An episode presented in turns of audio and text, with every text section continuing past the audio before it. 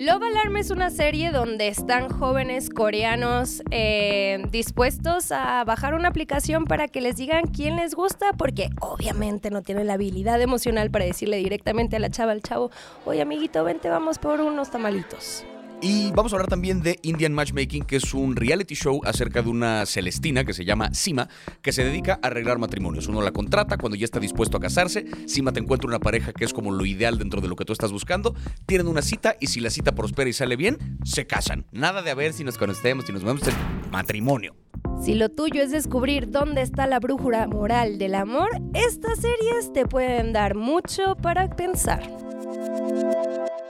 Tenemos aquí dos series diferentes porque estamos hablando de un reality show y de una ficción coreana. Son de dos culturas diferentes, pero lo que puede gustar de ambas, si uno no es fan ni de los dramas coreanos ni del reality show, tiene que ver con un aspecto más social. Tiene que ver con este asunto de la tercerización del amor. De buscar una tercera persona que me ayude a mí a encontrar a mi pareja, sea a través de una aplicación en esta ficción, sea a través de un servicio de Celestina Casamentera en un reality show. Eso es como el punto en, en común. Tú que este asunto de la tercerización del amor, ¿sí o no?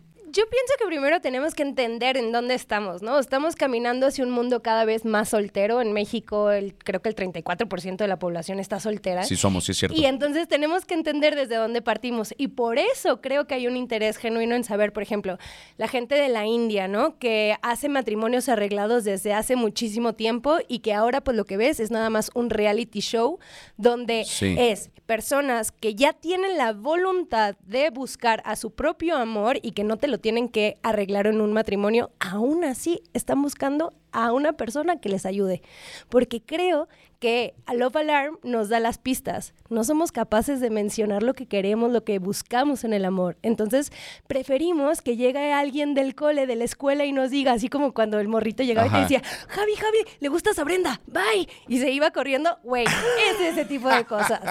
Es, sí, claro, es un servicio que, que, que un poco en, la, en la serie se lo llevan a la ficción, porque estás hablando de cuando alguien te ama, va a sonar y está cerca de ti, va a empezar a sonar una alerta de está cerca del amor de tu vida.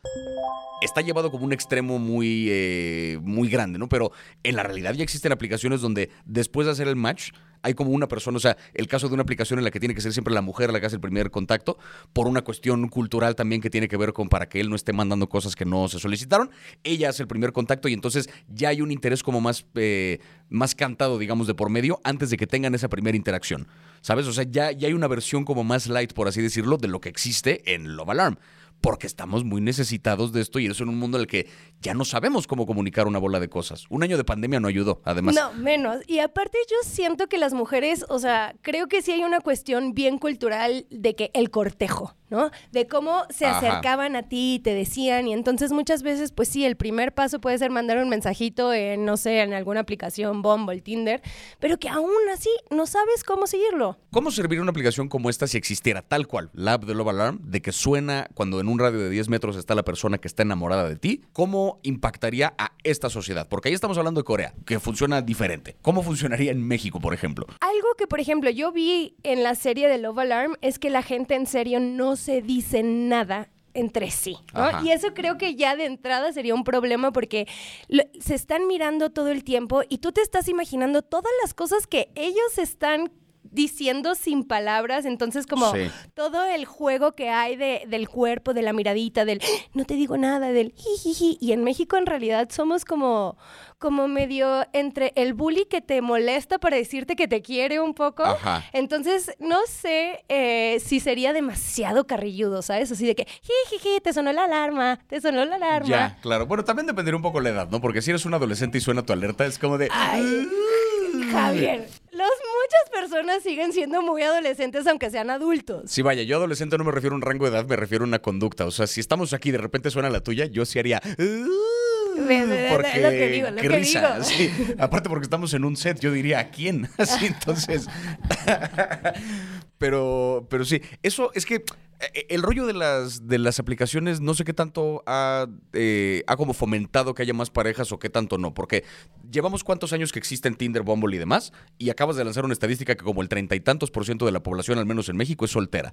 O sea, claramente no está tapando ese hueco, ¿sabes? Claramente la aplicación no llegó a modificar eso. Si acaso a lo mejor lo, lo acrecentó. O sea, como que la posibilidad de poder conectar a través de un app y que sea como más match a la mierda, match a la mierda, match a la mierda, como que cambia también un poco la dinámica. Es que el tema también es que tenemos que entender que el amor no es consumo de cuerpos, ¿no? Y para mí eso se me hace bien fuerte porque eh, la terciarización, cuando tú ves una aplicación, en realidad lo que estás haciendo es consumo de cuerpos, no consumo realmente o no un interés genuino de conectar con una persona. A lo mejor sí hay gente que tiene el interés de hacerlo, pero creo que la práctica incluso del swipe up sí me parece una cuestión mucho de consumo de la otra persona. Claro, que ahí hay un, hay un tema, y me acuerdo mucho de este episodio de, de Black Mirror, que es el de Hang the DJ, me parece que se llama, que es un episodio en el que vemos una historia de amor en una especie como de, de retiro para parejas, bueno, para solteros, para que se armen parejas, que al final descubrimos todo esto es como una simulación de una inteligencia artificial que pone a prueba diferentes escenarios en los que una pareja es o no compatible para que dos personas puedan juntarse.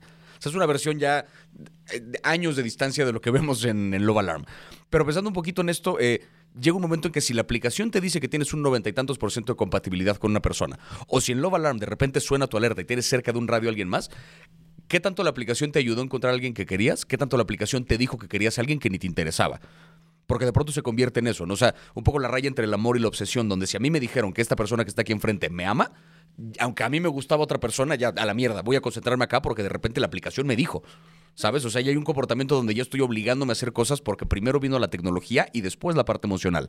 Hace rato cuando me preguntaste qué preferías, si la aplicación o a Cima, y yo dije Cima, es yo que 100% co- también, y ahorita lo completamente- voy a, porque yo sí, yo sí quiero un- ya la mierda un matrimonio arreglado. Ahorita lo vamos a hablar, pero sí, este. Vamos a sacar aquí unos traumas. Sí, sí, sí, venga, ya, venga, ya. venga. Pero no, o sea, yo pienso que al final las aplicaciones sí son construidas por eh, personas. O sea, en sí, la tecnología no es inteligente. Lo que es inteligente es la- las personas que crean esa tecnología. Y entonces, al final de cuentas, si nosotros como personas no tenemos las habilidades de decir cómo ligar, cómo queremos, a quién queremos, ni siquiera estamos claros. O sea, si nos vamos a ir por este ejemplo que acabas de dar de Ajá. ahí ya me dio la aplicación, entonces ya me voy a ir porque ni siquiera sé qué realmente quiero. ¿Cómo estás esperando que una aplicación te diga a quién querer? Sí. No va a ser real. Es, es un poco, creo, y, y es, es un término que nos apuntaban por acá, que es la gamificación del amor. No, no solamente la tercerización, sino el, el convertirlo en una suerte de juego. En el momento en que la aplicación se vuelve la meta y no una herramienta que te puede permitir llegar a una meta, es donde ya valió madre. O sea, como que en el momento en que la aplicación se vuelve como este, eh, esta obsesión, digamos, porque mi alerta suene todo el tiempo, ¿no? El caso de este personaje que vemos desde el primer, este, desde el primer episodio de la primera temporada, que es un güey que es modelo y actor y famoso y no sé qué, iba en prepa apenas, su aplicación suena todo el tiempo porque se él va caminando por la vida, va como ting, ting, ting, ting, y eso le da como suerte, una suerte de estatus, ¿no? Que es un güey que como que va sonando su alarma todo el tiempo porque todo mundo lo quiere y todo mundo está enamorado de él. O sea, se vuelve como un rollo donde uno se obsesiona ya más bien con, con conseguir esos campanazos, ¿sabes? De, ah, mira, gente que me quiere, gente que me quiere, gente que me quiere, que realmente aprovechar la herramienta para conocer una persona que me podría interesar. Y del otro lado está la, o sea, el buscar evitar el rechazo. Yo creo que eso para mí es lo más importante de la terciarización del amor. El no ser Rafita Gorgori, ¿no? Que no te toque la ser este... que te, oye, exponer el, ay, me gusta, si el que alguien más te diga, güey, ¿no? Este, qué pena. Al menos se hace no tan feo cuando está detrás de la pantalla. el tema salud mental que tiene que ver con redes, aplicaciones, con, con, con todo lo que, con todo lo que implica convertir a una herramienta tecnológica una experiencia que, no te digo debería ser, pero que normalmente ha sido mucho más íntima, mucho más este, corporal. ¿no? O sea, el, el volverlo parte de un juego es donde empieza a afectar la salud porque pues no sabes realmente qué buscas, no sabes realmente quién te está llamando, no sabes nada. O sea, estás dejándolo todo en manos de una aplicación que hizo un güey que quién sabe si sabe qué pedo con el amor. Exacto. Del otro lado de, de la modernidad y de las aplicaciones y del uso tecnológico tenemos la tradición. Indian Matchmaking, ¿no? que es un reality show que habla de matrimonios arreglados. Aquí nos plantea un escenario diferente porque no son matrimonios arreglados en los que los padres decidieron por sus hijos y aunque no, no tienen voto, no tienen opción y se van a casar a huevo, no. Acá estamos hablando de gente, adultos, que buscan el servicio de una casamentera que se llama Cima para decirle, ya estoy harto de la soltería, ya me quiero casar, consígueme una pareja con la que me pueda ya de- de- este, relacionar en matrimonio. Yo aquí esto, eh, un poco lo decíamos fuera del aire desde que empezamos a discutir esta serie, te lo planteaba. Si yo tuviese la opción, o sea, si existiera como un, sí la andaba tomando, yo. O sea, yo se anda escogiendo el, arréglame un matrimonio, ya, esto es, es por un asunto de contrato, es un asunto de herencias, de legal, de la mierda, ya, cásenme con alguien y me evito el pedo de estar buscando por la vida a ver quién sí, a ver quién no, a ver quién. Me exalté un poco, este, pero... Pero eso, o sea, como que a mí, de- viendo, viendo la premisa del programa, dije, yo sí andaba contratando a Sima. Yo. Antes de preguntarte qué le pedirías a Sima, cuáles serían las características de la compañera o compañero que le pedirías a Sima, hay que escribirlo un poquito. Y para mí Sima es, es- es como una matrona, así es una señorona de anillos, arregladísima. ¿Sabes? Que va viendo todo como el juego sucediendo desde como medio omnipresente, omnipotente, sabe de todo y va arreglando y presentando como, no sé, a una mujer. Digo, tiene muchos discursos conservadores, la neta. Sí, de sí, repente sí. decía cosas de que si eres una divorciada no puedes ponerte quisquillosa y la chava como, permítame, no, déjame pedirte algo más de lo que me vienes a ofrecer, ¿no? Pero entonces,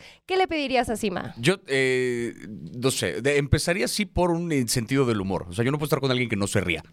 ¿Sabes? Porque qué hueva. Así nos vamos a divorciar en dos días.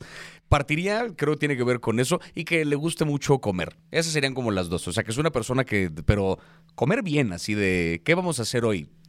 Casi matarnos de, de la cantidad de comida que vamos a tragar porque vamos a ir a este restaurante que no sé qué. Con esas dos. No tan exigente, ¿eh? No, muy bien. Sentido del humor y que le guste tragar. Esas son las únicas Sima dos que yo diría. estaría orgullosa de ti. Sí, porque ese es un punto importante que también, o sea, la gente cuando llega le da cima una lista como de características de yo quiero un güey que le guste viajar y que sea alto y que sea guapo y que como que dan así una lista, un wish list a. Santa Claus y que ajá, y que hable este idioma y que sea doctor y que es como, a ver, relájate un montón porque Sima le dice a una, a una mujer como, tienes 38 años, una cosa así, y estás buscando matrimonio y estás pidiendo una lista de güeyes que a lo mejor hay dos, tres que existen, pero capaz que ya se casaron. O sea, tienes que también tener en cuenta que hay un, hay como un compromiso que hacer ahí de por medio donde tienes que estar dispuesto, dispuesta a estar con alguien que tiene dos, tres menos características de las que tú pediste. Y una cosa en particular que pide Sima, ceder. O sea, Eso, ceder es eso. tan pinche difícil en este momento que qué cosas cederías de una pareja y qué cosas no podrías ceder.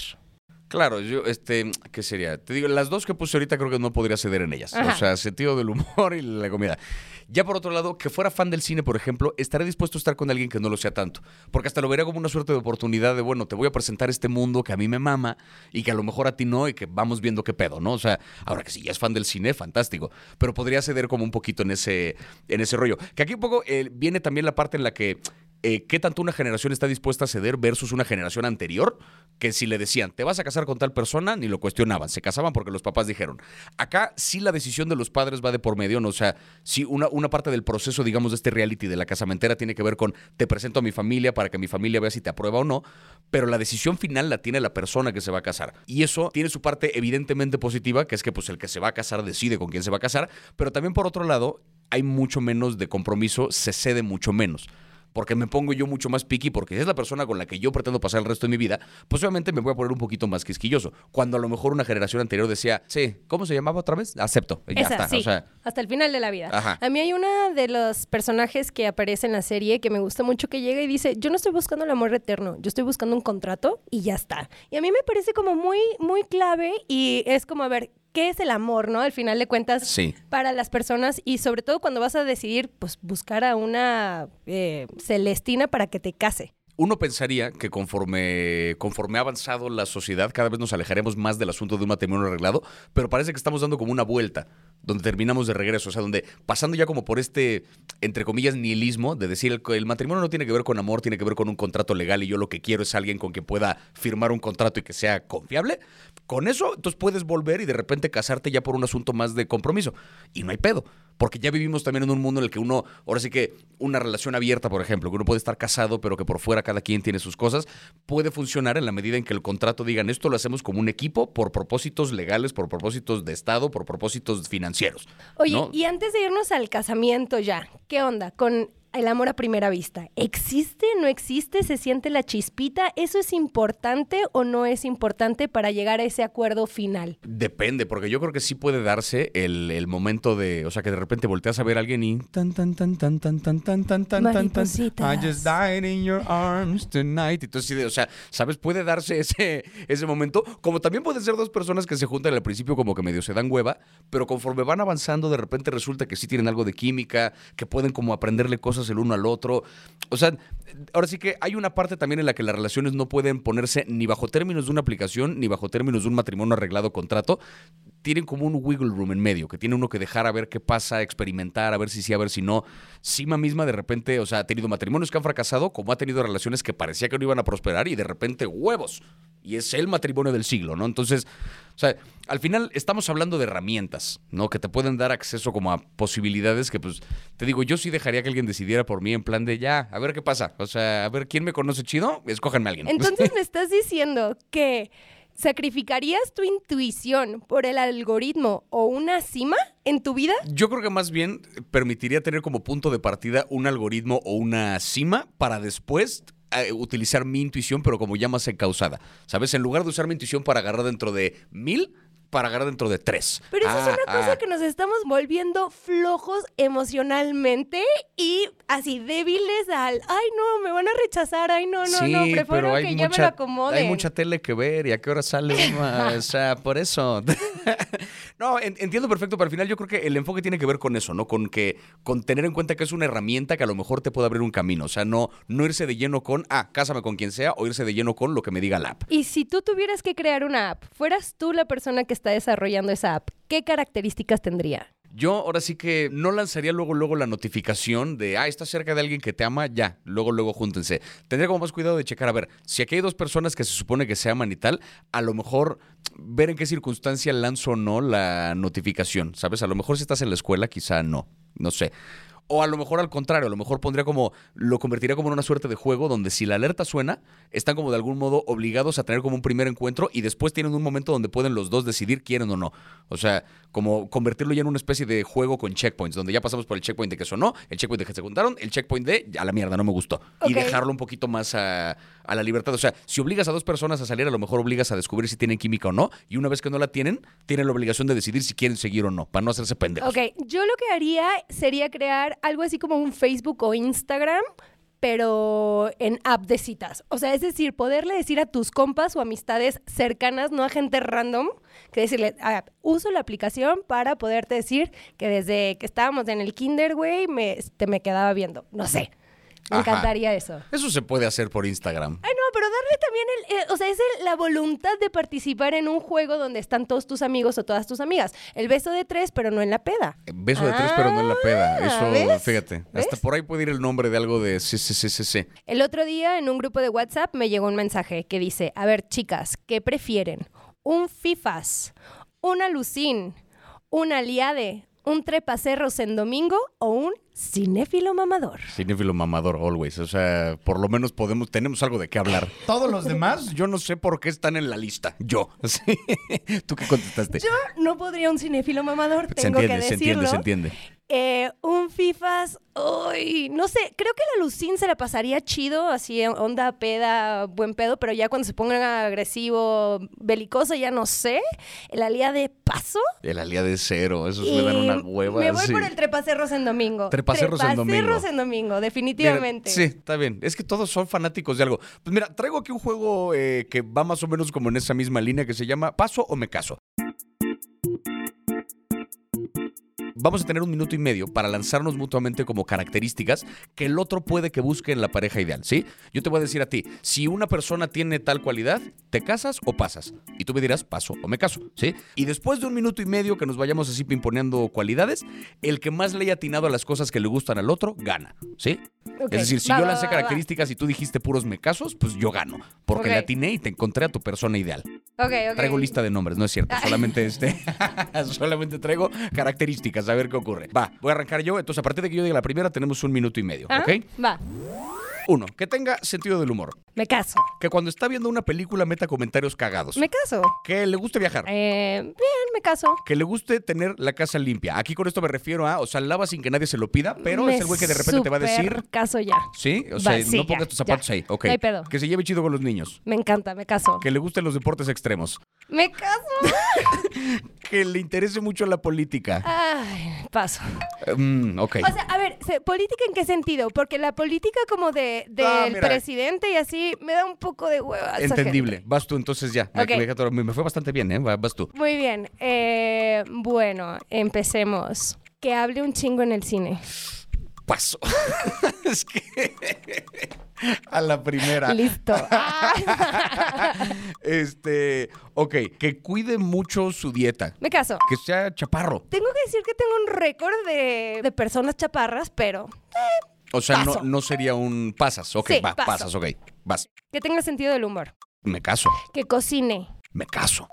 Que se lleve bien con tu mamá. Me caso.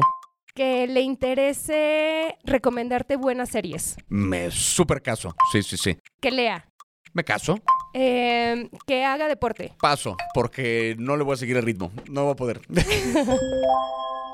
Pues parece ser que entonces yo la atiné a siete cualidades, tú la atinaste a cinco de este lado, entonces parece ser que yo gané porque te escogí a tu pareja ideal. Excelente. De Me hecho, encantaría- como que medio sí, describiste bastante bien. ¿eh? Me encantaría decirte conozco un güey así, no, solamente, o sea, inventé cualidades. Será cuestión de alguien profesional, como Sima, por ejemplo, que te pudiera decir qué pedo. Que vaya por ahí. Muy bien. Como para rematar un poquito, a ver, ¿tú escogerías aplicación o casamentera? Definitivamente casamentera. Tráiganme esa señora de anillotes, tía. O sea, yo estoy a favor de las tías. Entonces, yo siempre voy a defender a una tía porque creo que son mujeres de mucha sabiduría. Así que venga la tía. Yo me voy también con casamentera, sobre todo porque es un ser humano que desde un criterio un poquito más subjetivo va a escoger a un, ay, yo los veo juntos porque tal o cual. Algo que un algoritmo no puede hacer todavía, ¿sabes? El tener esta intuición de Ajá. un tercero que te diga, yo les veo potencial. ¿Ves? Sí, sí, confías en tu intuición. Pero también en la de alguien más, no en la de una máquina, en la de otra persona. Vean Love Alarm si quieren encontrar dónde está la brújula moral del amor cuando las personas no tienen la habilidad de decir lo que sienten o lo que creen. Vean Indian Matchmaking si uno les gusta los reality shows, dos les gusta ver gente adinerada buscando el amor, porque eso es toda una categoría de televisión también, y tres les gusta ver gente que de repente arma berrinches, porque también hay mucho de eso de gente a la que no le gustó la pareja ideal con la que la pusieron. Y Love Alarm también es mucho chismecito tóxico. Entonces está bueno por Son eso. personajes indeseables, o sea, sí es una cosa que a mí me caen mal todos esos adolescentes, Pero todos, luego o sea, hay cositas así que dices, ay, bueno, no sé. a veces. A veces, a veces. Pues bueno, esto fue otro episodio de Continuar Viendo. Y si continuar viendo es lo que quieres, recuerda seguirnos para no perderte ningún episodio. Y hablando de continuar viendo, Flo, ¿tú qué vas a continuar viendo hoy? Pues yo creo que voy a seguir viendo Working Moms, porque eso de entender las madres y el trabajo me gusta. Yo le voy a dar una segunda vuelta a Beef. Ya la vi completa, pero siempre es buena idea volver a ver esa serie porque hay tanta carnita, pequeño pun intended, ahí en esa serie que qué delicia. ¿Y ustedes, amigos? Gracias por acompañarnos. Yo soy Florencia González Guerra García. Y yo, Javier Ibarreche, Hasta la próxima. hasta la próxima.